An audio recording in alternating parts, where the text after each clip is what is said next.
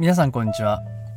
岸漢方クリニックの岸大二郎です。ドクター岸の漢方ライフ今回129回目をお送りいたします。えー、今回もですねお悩み相談が届いておりますのでそちらのね解決をズバッとやっていきたいと思います。えー、今日お悩みの方は68歳男性の方ですね。えー、主訴手術根から海が出ます。海が出ちゃうんですね。あ大変ですねこれね。えー、っとまあ、病気としては脳虚あと高血圧ということです。まあ、脳虚っていうのはまあ病気がありまして、まあ、いろんな原因でですね、あのー、胸に膿が溜まっちゃうと、まあ、そういう病気なんですよね。うん、いやちょっとこの方はねどうやってそういう今の状態になったかっていうのを説明していきたいと思いますけれども、えー、一番最初はま熱があったそうなんですね。で熱があって近くの先生のところ行ったそうです。まあ、ちょっと詳しく書いてないんで分かりませんけどねなんかあの抗菌薬まあ検査したかどうかとかちょっと分かりませんけど抗菌薬って言ってあの細菌を殺す薬をですね、まあ、処方されたそうなんですね。でばい菌を殺す薬を飲んでたんですけれども良くならないのでうんこれなんか違うなっていうんであの近くの病院を紹介されたとで近くの病院に行っていろいろ検査したら右側に、えっと、脳虚が脳虚になっていると、まあ、そういうふうに言われたそうなんですね。でそこの病院で手術をされたんですね。こう切って膿を出すと。でうで出したらあそこ閉じると、えー、そういう手術をしてきましたと。で手術後3週間でえー、退院したそうなんですけれども退院した後からですね、えっと、手術した縫った傷の一部が痛くなってでそこからちっちゃな穴ができてでそこからちょこちょこ海が出るようになってきたということなんですね。で当然かかりつけの先生に相談したんですけれども、まあ、そこは、まあ、自分で消毒してガーゼ当てておいてください、まあ、それだけっていうことで、まあ、あのずっと海が出て嫌ですから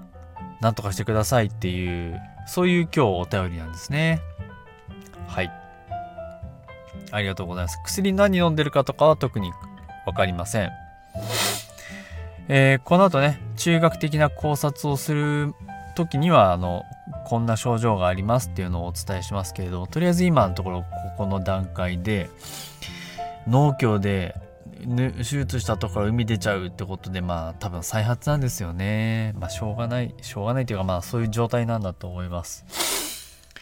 えっと脳虚という病気についてねまず簡単に説明したいと思いますけどうーんまあ胸に海が溜まっちゃう。そういう病気なんです。で、海っていうのは細菌感染ですね、主に。細菌感染が起こって、その細菌をやっつけようとして白血球がバーッと出てきて、で、白血球は自分の中に細菌を取り込んで、自分の体の中にある酵素で細菌を殺して自分も海になる死んじゃうっていうそういう体を守るあの正義の味方なんですね。ただまあこれちょっと場所がね、結構特殊なんですよね。えっ、と、体の中って結構いろんな部分にこう、区分けされてるんですよ。で、今回説明するこの脳胸っていうのは、まあ、胸は胸なんですけど、ちょっとまあ、なんか分かりやすい、分かりにくいところなんですよね。そもそも胸のこの構造っていう、肺の方にね、右側っていうところに、ちょっとあの、焦点を当てて説明すると、まあ、右の胸をこの骨とか筋肉でできているえー、硬いこの入れ物と中に呼吸用で入ってる肺っていうのがあるわけですね。それはいいですよね。肺があって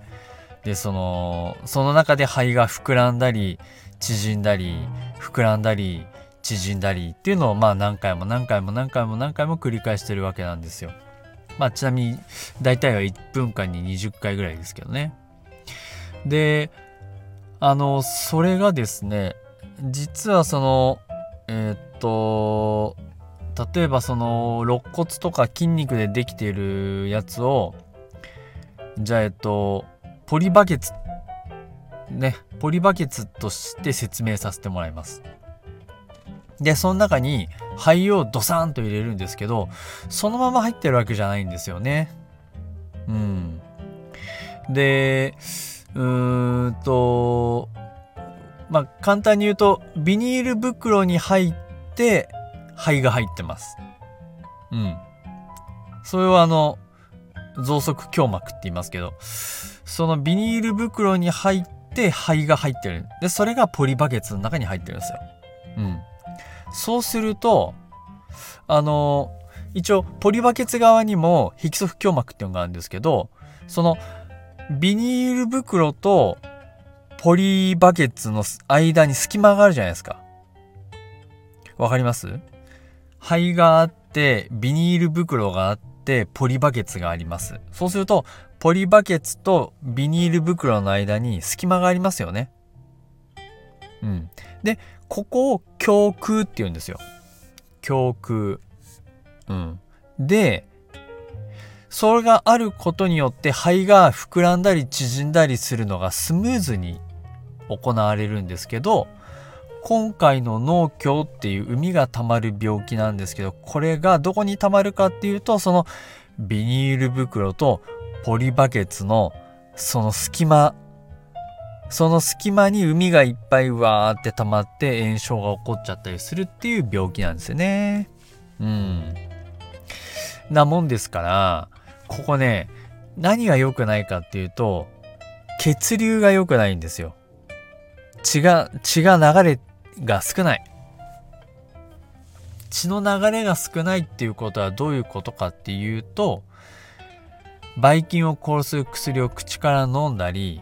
点滴して血液の中に投与したりするじゃないですか。ね。それでその血液に乗った抗菌薬がばい菌のところまで届いてばい菌をやっつけてくれるんですよ。だから例えば普通に肺炎っていう肺炎の方は、えっと今、ポリバケツの中にビニール袋が入って、その中に肺が入ってるわけですけど、その肺ですね。その肺にウイルスが入っちゃって、肺菌、肺炎になってるわけなんで、抗ウイルス薬とか抗菌薬を飲んだ時に効きやすいんですね。そこにこう、肺はもう酸素と二酸化炭素を入れ替えるために細い血管が無数にこう張り巡らせてるので、もし点滴とか飲み薬でばい菌を殺すウイルスを殺す薬を飲んだならばたくさんそこまで届くんですよ。ウイルスとか細菌のところまでね。だから効くんですけど今回説明する農協っていうのはそのポリバケツとビニール袋の隙間なんで血の流れが悪い。血の流れが悪いってことはばい菌を殺す薬が届きにくい。届きにくいということはなんか治りにくいんですね。治りにくいんです。じゃあどうするかっていうとですね海がそのままあるっていうことは炎症も起こりや続きやすいし細菌がそこにずっと滞ってる可能性があるので海がそこにあるのは良くないよねっていうことでですね海を出すんですね。うん。ちゃんと海出さないといけないんです。でしかもその海を出したら他にもういないよねっていうんでこれでもかっていうぐらいいっぱいね洗うんすよね。じゃあじゃあ洗う。たくさんの温生食を入れては吸引器で吸い。入れては吸引器で吸い。入れては吸引器で吸い。もう10リットルとか20リットルぐらい。これでもかっていうぐらいジャバジャバ洗うんですよ。ね。ジャバジャバ洗うと残存する細菌のまあ今回も細菌ってことであの決めちゃいますけど細菌がと残る数が減るわけですよ。数が減るっていうことはあの繁殖力が弱くなるってこです繁殖力が弱いっていうことは人間の免疫でもやっつけやすいっていうことなんですね。うん。ですからたくさん洗っておくっていうことはとってもいいことだしでまさかっていう時のためにドレーンっていうね名前ですけど、まあ、管入れとくんですよ。手術が終わった後。で1週間ぐらい見てそのドレーンからねばい菌出てくる来ないよねドレーンから。頼むよみたいなんで入れとくんです。で1週間ぐらい経ってあばい菌出てこないからじゃあドレーン抜いていいよねって言ってドレーン抜いて傷締めるっていう感じになるんですよね。うん。ですからまあこの相談者の方はまあそういったあの治療をねあの病院で受けられてきたんですよね。うん、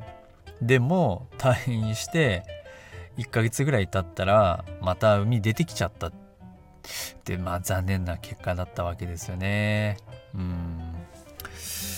これですね1回やって海が溜まっちゃったから2回目やるかっていうとまあやるんですけどこの時はねちょっと難しいのは傷閉じれないっていう可能性があるんですよね。うん、傷閉じちゃうとまたばい菌が再発しちゃう可能性があるんで今度あの回想術って言ってあの窓を開けるって書くんですけどここの肋骨ねあの中に通じるう海をたまんないように出す窓を開けておくっていう処置をしなきゃいけないくなっちゃうんですね。しょうがないですけど。だから、そうなると、そこを今度ね、毎日こう、ガーゼ交換したりね、お風呂入って洗って水出して、またそこにガーゼ詰めたりとか、いろいろこう、処置しなきゃいけなくなるんで、ああ、もうね、結構ちょっとあの、まあ、悪性疾患っていわゆるがんとかとは違うんですけど、なかなかこの QOL、クオリティオブライフ、生活の質っていうところに関して言うとね、大変な状態になっちゃうんですよね。うん。なるべくそうなってほしくないんでね大変だなと思いますけどだからこうなんとか漢方薬でねお手伝いできればもう一番いいんじゃないかなと思います。うん、ということで今回はですね脳あの脳胸ですね脳胸という病気があるのでそれの説明をまあちょっとさせてもらいました。じゃあ海が出てきちゃうっていうのをね漢方中医学だったらどうやったらいいかなっていうのをまあじゃあ次回ねお話しさせていただきたいなと思います。えー、ドクター騎士の漢方ライフでは皆さんの体のお悩み相談を募集しております。岸漢方クリニックのホームページのお問い合わせ欄からお便りください。えホームページの URL は高崎漢方人道 .com です。takasaki-knpo.jimdo.com です。どこ行っても解決しない体の悩み、ぜひね、皆さんご相談ください。それでは皆さんまた次回お会いしましょう。さようなら。